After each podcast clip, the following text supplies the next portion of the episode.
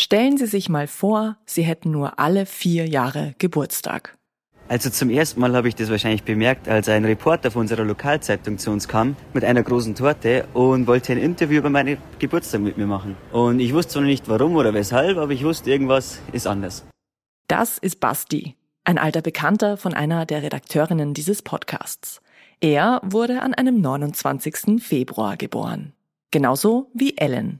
Ich heiße Ellen und bin am 29. Februar 1996 geboren wenn Leute mich fragen, wann ich Geburtstag habe und ich das erzähle, dann ist es meistens so, dass Leuten das irgendwie nicht so direkt auffällt, sondern dass irgendwie diese Info so ein, zwei, drei Sekunden sickert und dann merkt man so richtig so, ah ja, heavy, wie du es am 29. Geburtstag.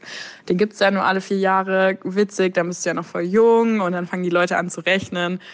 Basti und Ellen sind Schaltjahresbabys wie etwa 60.000 derzeit lebende Menschen in Österreich und Deutschland. Sie sind also eine Seltenheit. Laut Statistik Austria liegt die Wahrscheinlichkeit, an einem 29. Februar geboren zu werden, bei 1 zu 1461. In Österreich werden in Schaltjahren rund 4800 Kinder am 29. Februar geboren.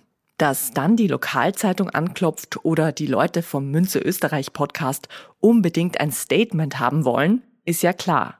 Und wo wir schon bei der Statistik sind. Die meisten Schaltjahreskinder feiern ihren Geburtstag laut einer Online-Umfrage unter Eltern übrigens am 1. März. Nur ein knappes Drittel feiert am 28. Februar. Auch Basti und Ellen sind da unterschiedlicher Meinung ich feiere eigentlich immer am 28. Februar, da ähm, ich der Meinung bin und das auch meine Eltern früher waren, als die das noch entschieden haben, dass ich am letzten Februartag Geburtstag habe und das ist ja der 28., wenn es den 29. nicht gibt. Also das ist wohl die am häufigst gestellte Frage wahrscheinlich, ähm, aber ganz klar immer am 1. März. Im kommenden Jahr 2024 können Basti und Ellen und alle anderen Schaltjahreskinder ihren Geburtstag endlich mal wieder am richtigen Tag feiern. Denn 2024 ist ein Schaltjahr. Nicht nur die Geburtstagskinder, sondern wir alle bekommen also einen Extratag geschenkt. Die Münze Österreich hat deshalb auch die traditionelle Neujahrsmünze ganz unter das Motto Schaltjahr gestellt. Und so fragen wir in dieser Episode von Gerstl und Marie einmal genau nach. Warum das alles?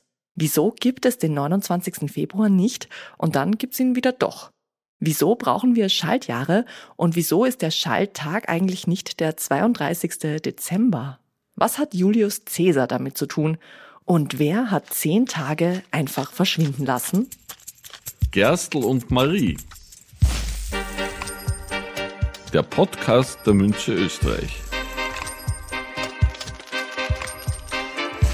Wir erzählen Geschichten rund um Münzen und wie man sie vermehrt.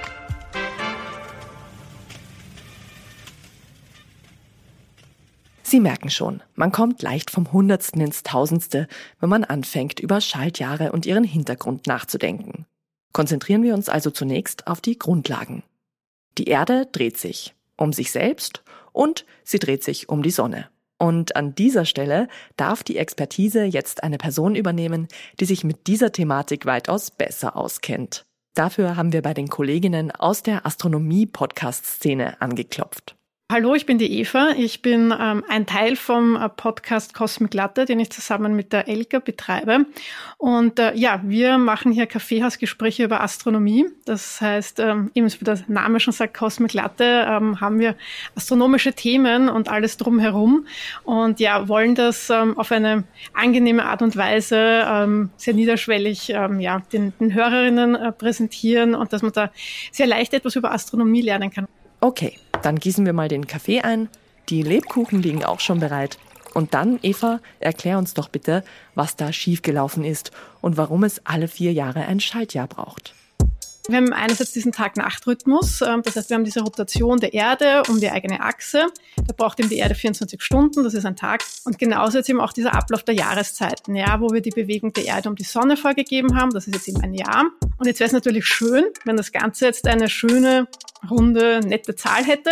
Ist jetzt aber nicht so. Also diesen Gefallen macht uns die Erde jetzt eben nicht, sondern sie braucht eben für eine Runde um die Sonne ganz genau 365 Tage, 5 Stunden, 48 Minuten und 45,216 Sekunden. Das ist wichtig, ja. Und äh, der Kalender funktioniert aber jetzt nur mit ganzen Tagen, also das wissen wir ja. Und ähm, wir können jetzt aber eben nicht jetzt am Jahresende dann sagen, okay, jetzt brauchen wir jetzt einen Minitag, eben diese fünf Stunden 48, also diese knapp sechs Stunden, die es ja eigentlich dauert. Ähm, ja, das ist nicht sinnvoll, dass wir da so einen Minitag einführen. Und deswegen hat man sich jetzt was anderes ausgedacht. Und nämlich, dass wir eben den Kalender haben mit eben diesen 365 Tagen. Das heißt, unser Kalender ist eigentlich zu kurz und lässt jedes Jahr ein paar zerquetschte Stunden hinten runterfallen. Könnte man die nicht einfach auch vergessen? Wenn wir jetzt da gar nichts machen würden dagegen, dann wird dieser Fehler immer größer. Und dann hätten wir es zum Beispiel so, dass dann in 750 Jahren hätten wir dann Weihnachten im Hochsommer, was die Nordhalbkugel betrifft. Ja. Ich glaube, da sind wir uns einig, dass es ein bisschen unpraktisch ist, ja. Und ähm, der Sinn ist ja auch von dem Ganzen, dass ja die Jahreszeiten sollen ja immer zum gleichen Zeitpunkt im Kalender eben stattfinden. Es betrifft jetzt natürlich auch religiöse Feste, soll auch alles immer zur selben ähm, Jahreszeit irgendwie stattfinden und so weiter. Das heißt, man muss jetzt eben diesen Kalender korrigieren. Und jetzt haben wir das eben so, ähm, habe ich ja vorhin schon erwähnt, dass ja knapp das Kalender ja sechs Stunden zu kurz ist. Und das ist ein Vierteltag, ja. Und das heißt, wenn wir diesen Fehler jetzt korrigieren wollen, dann haben wir das nach vier Jahren, ist es dann eigentlich ein Schalttag, mit dem wir das leicht korrigieren können. Das heißt, eben jedes vierte Jahr haben wir dann eben diesen zusätzlichen Tag im Kalender eingeführt und das ist eben dieser Schalttag, eben der 29. Februar. Soweit so gut. Sechs Stunden bleiben jedes Jahr übrig, alle vier Jahre wird daraus ein Tag, der 29. Februar. Ist ja gar nicht so kompliziert, denken Sie jetzt. Aber Moment. Jetzt ist es aber so, dass diese Korrektur von den vier Jahren auch nicht perfekt ist. Ja? Und deswegen gibt es jetzt eben noch weitere Regeln. Und alle 100 Jahre lässt man dann diesen Schalttag ähm, wieder entfallen. Und das passt aber noch immer nicht. Also dann hat man immer noch einen Fehler. Das heißt, man muss noch einmal korrigieren. Alle 400 Jahre wird das wieder ausgesetzt. Ja? Das mit der Aussetzen und der Aussetzen vom Aussetzen-Regel, das wussten Sie noch nicht, stimmt's? Gut, es ist auch nicht so wahrscheinlich, dass man das mal miterlebt. Aber wenn Sie diesen Podcast jetzt hören und vor dem Jahr 2000 geboren sind, dann haben Sie das schon mal erlebt. Das Jahr 2000 war nämlich eines der Jahre, die sich alle 100 Jahre wiederholen. Sprich 1700, 1800, 1900, 2000, in denen das Schaltjahr ausgesetzt werden sollte. Aber weil es auch eines der Jahre war, die sich nur alle 400 Jahre wiederholen, wurde das Aussetzen ausgesetzt. Und so gab es im Jahr 2000 also doch einen 29. Februar. Hier nochmal zum Mitschreiben. Alle vier Jahre gibt es den Schalttag. Es sei denn, das Jahr ist durch 100 teilbar, also im 1700, 1800, 1900, dann entfällt der Schalttag. Ist dann aber das Jahr durch 400 teilbar, also eben so wie es 2000 war oder 2400, dann gibt es den Schalttag doch wieder. Das ist, weil eben das Jahr dann einmal zu kurz ist, dann ist es wieder zu lang und dann wieder zu kurz und das, und so korrigiert man das eigentlich ziemlich aus und das ist eigentlich jetzt recht genau. Also es ist dann irgendwie so in ein paar tausend Jahren muss man es dann wieder korrigieren, aber das sollen dann unsere Nachfahren machen. Vielleicht lässt man bei der Korrektur in der Zukunft dann ja auch einfach mal wieder ein paar Tage ins Nichts verschwinden. Streicht sie einfach aus dem Kalender raus und setzt sich somit über die Zeit hinweg. Das ist tatsächlich schon mal so passiert. Im Jahr 1582, als Papst Gregor XIII. unseren heutigen, den gregorianischen Kalender eingeführt hat. Um zu erklären, wie es dazu kam, müssen wir aber noch früher ansetzen. In der Antike. Auch den Römern war schon bewusst, dass ein Tag 24 Stunden dauert und sich das mit der Umdrehung um die Sonne in einem Jahr nicht auf eine volle Zahl ausgehen kann. Also gab es auch im frühen römischen Kalender schon Schaltjahre, ganze Schaltmonate und die nicht immer zur gleichen, sondern zu unterschiedlichen Zeiten. Und machen wir es kurz, es war alles sehr kompliziert. Wichtig ist an dieser Stelle nur, das römische Jahr endete bis etwa 150 vor Christus mit dem letzten Februartag und begann mit dem 1. März. Und das ist tatsächlich der Grund, wieso in Schaltjahren der Extratag immer Ende Februar ist und nicht Ende Dezember. Ein Überbleibsel von ganz früher also. Dann kam Julius Caesar, der kurz vor seinem sagenumwobenen Tod im Jahr 45 vor Christus noch den Kalender reformierte. Er stellte den römischen Mondkalender auf einen von den Ägyptern inspirierten Sonnenkalender um und erdachte den julianischen Kalender. Darin wurde die Länge eines Jahres auf 365 Tage festgesetzt und die Tage wurden auf die Monate so verteilt, wie wir es auch heute noch kennen. Und es gab erstmal die Schaltregel, nach der alle vier Jahre ein Schaltjahr vorgesehen war.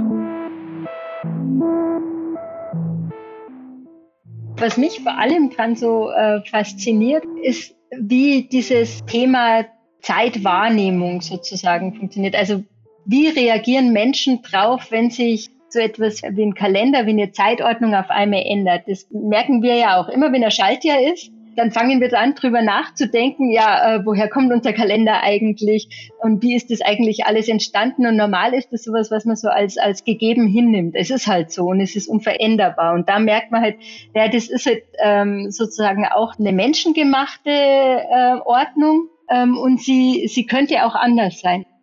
Das ist Edith Koller. Sie ist Historikerin aus München und hat sich in ihrer Arbeit vor einigen Jahren sehr intensiv mit der Kalenderreform im 16. Jahrhundert beschäftigt.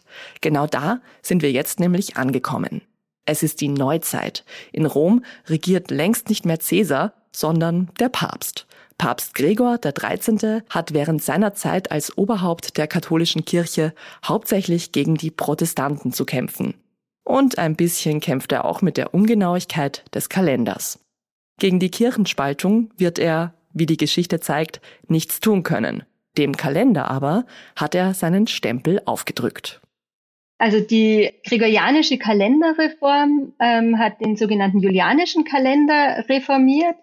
Man hat jetzt seit dem Mittelalter bemerkt, dass der julianische Kalender astronomisch nicht ganz korrekt war. Der ist von einer etwas ähm, ja, um, um 11 Minuten und 14 Sekunden zu langen Jahreslänge ausgegangen und das summiert sich dann aber innerhalb von 128 Jahren zu jeweils einem Tag. Jetzt ist es aber für ähm, eine äh, christliche Gesellschaft ganz wichtig zu wissen, wann genau bestimmte Feiertage zu feiern sind aus religiösen Gründen, zum Beispiel das Osterfest. Wenn sich jetzt dieser Kalender immer weiter verschiebt, zu dem, was man astronomisch betrachten kann, dann merkt man, dass man dieses Fest nicht mehr zum richtigen Zeitpunkt feiert. Daher hat man seit dem Mittelalter eigentlich immer mal wieder solche Versuche unternommen, den Kalender zu reformieren.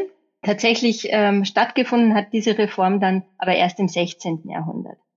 Am 24. Februar 1582 erließ Papst Gregor XIII. mit seiner Bulle Inter Gravissimas die gregorianische Kalenderreform.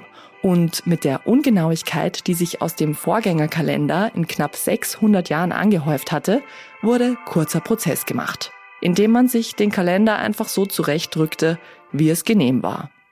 In dieser Kalenderreform wurden ja zehn Tage auf einen Schlag ausgelassen. Also das Mandat war ja vom 4. Oktober, dem Donnerstag 4. Oktober, auf Freitag 15. Oktober zu springen und dazwischen zehn Tage einfach ersatzlos zu streichen. Man kann sich vorstellen, dass das natürlich viel ähm, Unruhe verursacht hat. Also das ist ganz unterschiedlich aufgenommen worden. Auf der einen Seite gab es eben schon das Argument, ja, man weiß ja, der Kalender muss reformiert werden. Also man muss irgendwas machen.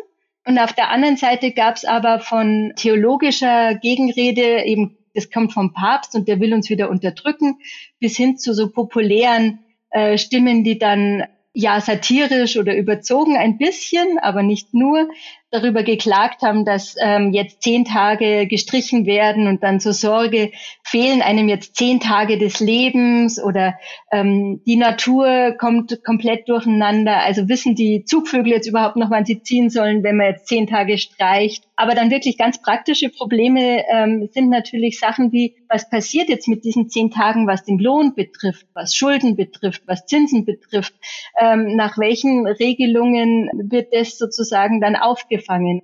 Zu Naturkatastrophen kam es in der Folge dieser Reform zum Glück nicht. Aber ein bisschen Chaos gab's schon, sagt die Historikerin Edith Koller.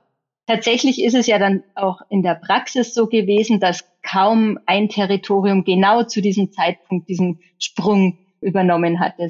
Da kam, man muss sich ja auch vorstellen, dass in der Zeit allein schon die Übermittlung von solchen Nachrichten, dass jetzt so eine Kalenderreform ansteht, auch eine Weile dauert. Und dann gab es da natürlich noch den Konflikt zwischen Katholiken und Protestanten. Die Protestanten weigerten sich, die päpstliche Vorgabe anzunehmen und lehnten die Reform erstmal ab. Was dazu führte, dass es eine Weile lang ein gespaltenes Kalendersystem gab. Wenn man jetzt zum Beispiel von München nach Regensburg äh, gereist ist, dann äh, kann man vielleicht einfach kalendarisch zehn Tage vor seiner eigenen Abreise an. Und das ist ja schon eine sehr seltsame Sache. Also, dass eine, eine, Reise von einem Tag einen dann aber sozusagen in die Vergangenheit katapultiert, rein ähm, kalendarisch oder vom Datum, das man dann schreiben muss. Aber Edith Koller sagt auch, Klar, es gab unglaublich viel Streit um diese Reform und ähm, es gab ein großes Durcheinander im Alltag. Aber ich finde es eigentlich unglaublich erstaunlich, wie gut die Menschen damals mit diesem doppelten Kalendersystem zurechtgekommen sind. Man müsste sich nur mal vorstellen, heute wird irgendwie jemand kommen und sagen, wir streichen jetzt mal zehn Tage aus dem Kalender ersatzlos.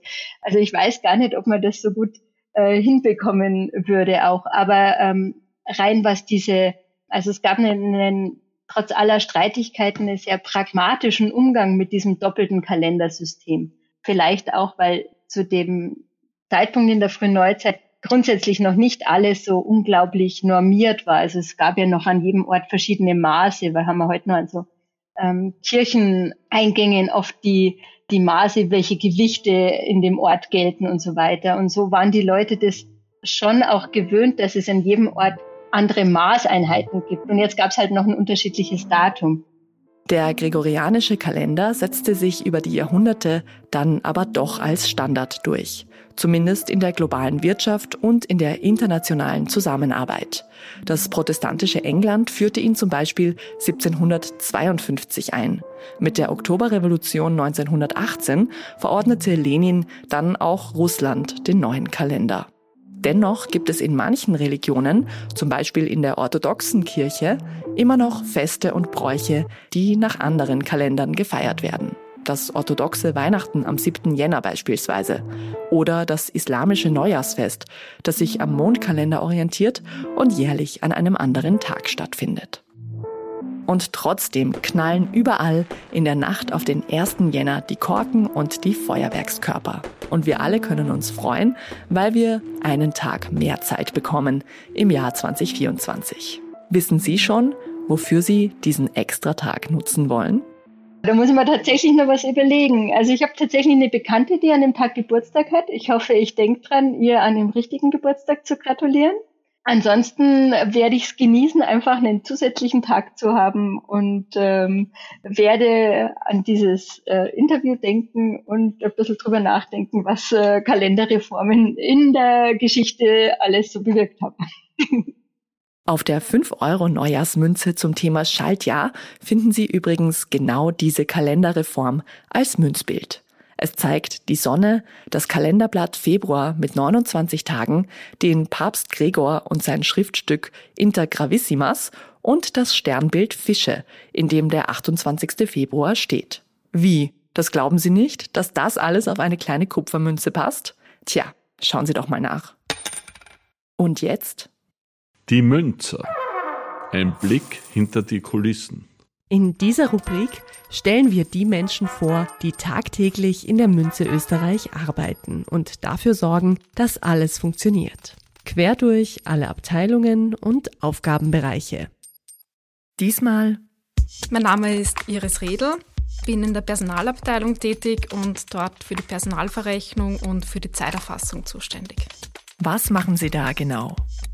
Ich sorge dafür, dass die Gehälter für unsere Mitarbeiterinnen und Mitarbeiter pünktlich überwiesen werden und auch, dass die Zeitaufzeichnungen passen. Also zum Beispiel, dass Urlaubstage korrekt im System drinnen sind. Generell arbeite ich auch viel mit Gesetzen und mit unserem Kollektivvertrag.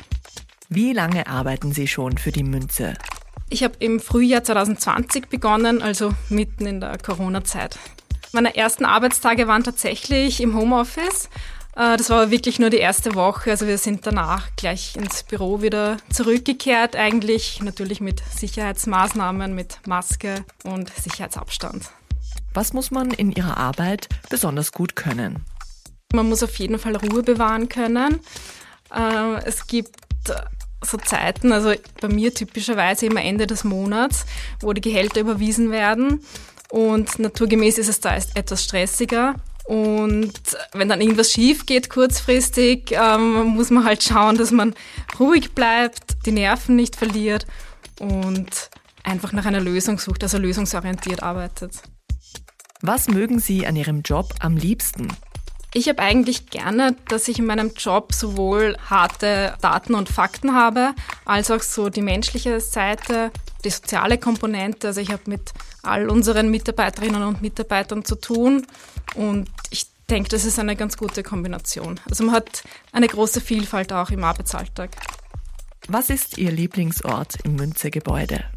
Ich muss tatsächlich sagen, dass das äh, das Personalbüro ist, also mein Arbeitsplatz, äh, weil das war früher nämlich mal eine Dienstwohnung und das merkt man, wenn man reingeht.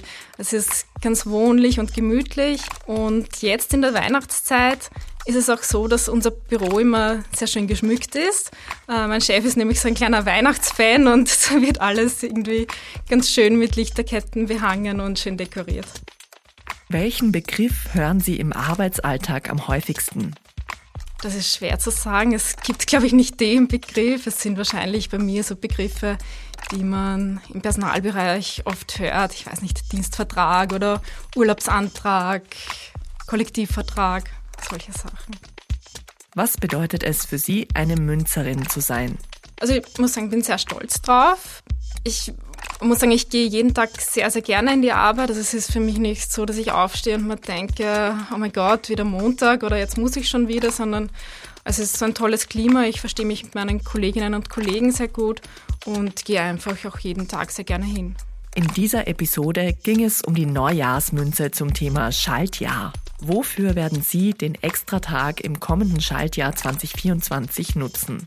Generell möchte ich sagen zu der Neujahrsmünze, dass das für mich sowieso immer was Besonderes ist, weil ich bin ja ein Neujahrsbaby. Ich bin am 1.1. geboren. Von dem her ist die Neujahrsmünze sowieso immer was Besonderes für mich. Zum Thema Schaltjahr, ähm, ja, ich würde es den Tag nicht irgendwie speziell nutzen. Ich finde einfach, je älter man wird, desto schneller vergeht die Zeit und desto mehr schätzt man es, wenn man mal Zeit hat auch. Und ich glaube, ich bin dann einfach froh, wenn es nächstes Jahr ein Schaltjahr ist, dass die Zeit nicht ganz so schnell vergeht und dass das Jahr ein bisschen länger dauert.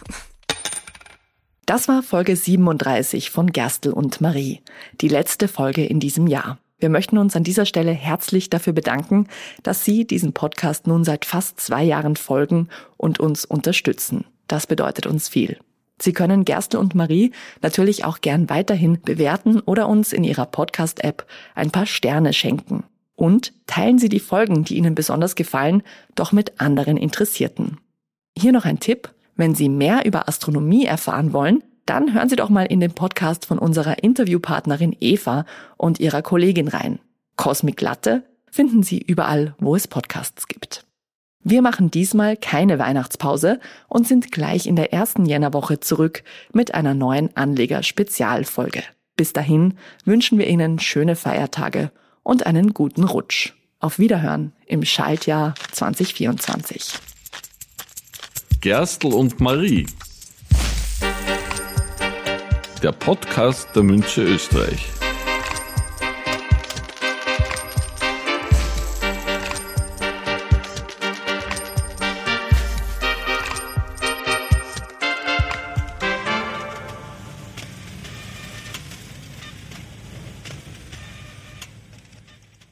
Produktionsleitung Jeanne Drach. Konzeption Jeanne Drach, Anna Moore und Andrea Lang. Redaktion Jana Wiese, Nina Schäfer und Anna Moore. Gesprochen von Anna Moore. Sounddesign Jeanne Drach.